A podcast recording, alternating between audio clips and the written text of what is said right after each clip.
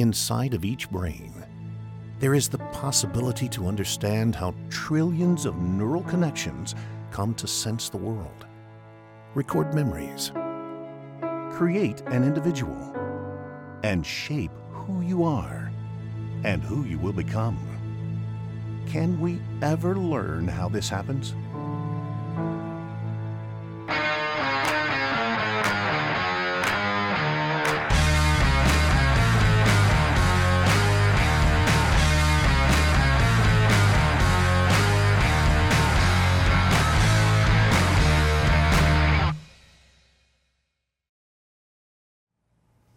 Here in my lab at the Sanford Consortium for Regenerative Medicine, that is what we want to learn.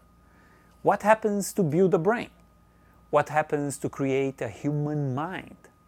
And how does this process become disordered, giving rise to conditions like autism, schizophrenia, epilepsy, and degeneration? And how can we intervene and rescue the mind from disorders and even restore lost function?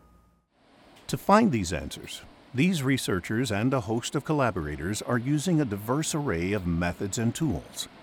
Among them, this very novel device. What you are seeing is a truly unique robot.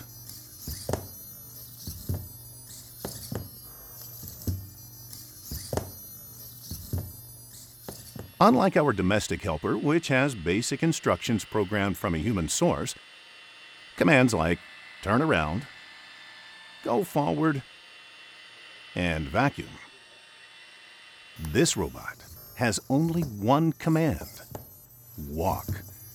But something else makes it distinctly different. The rate at which it lurches ahead is controlled, as awkwardly as it is, by signals recorded from clusters of neural cells. The scientists are growing these clusters of neurons because neurons on their own can't tell us how the whole brain works. And at this stage, the neurons are taking an important step in development. They are starting to signal in unison. Is this how neurons start to organize communication in the young brain? Eventually, the researchers hope to send signals from the robot back to the neurons to investigate how signaling develops and helps the brain to organize and grow. The young neurons providing the signals are special not only because they have started signaling in unison, they are special because the clusters they are in are actually self organized groups called brain organoids because they have many of the characteristics of a developing brain. These brain organoids are the focus of these researchers' many investigations. One focus is to grow brain organoids from pluripotent stem cells from individuals who have neurological disorders. These let us see what differences there are between normal and abnormal development, and even ways to treat the disorder. Brain organoids also let us see very early brain development. These earliest stages of brain development are when errors that cause disorders occur. Disorders that will affect the brain for life. And this is why we're working with brain organoids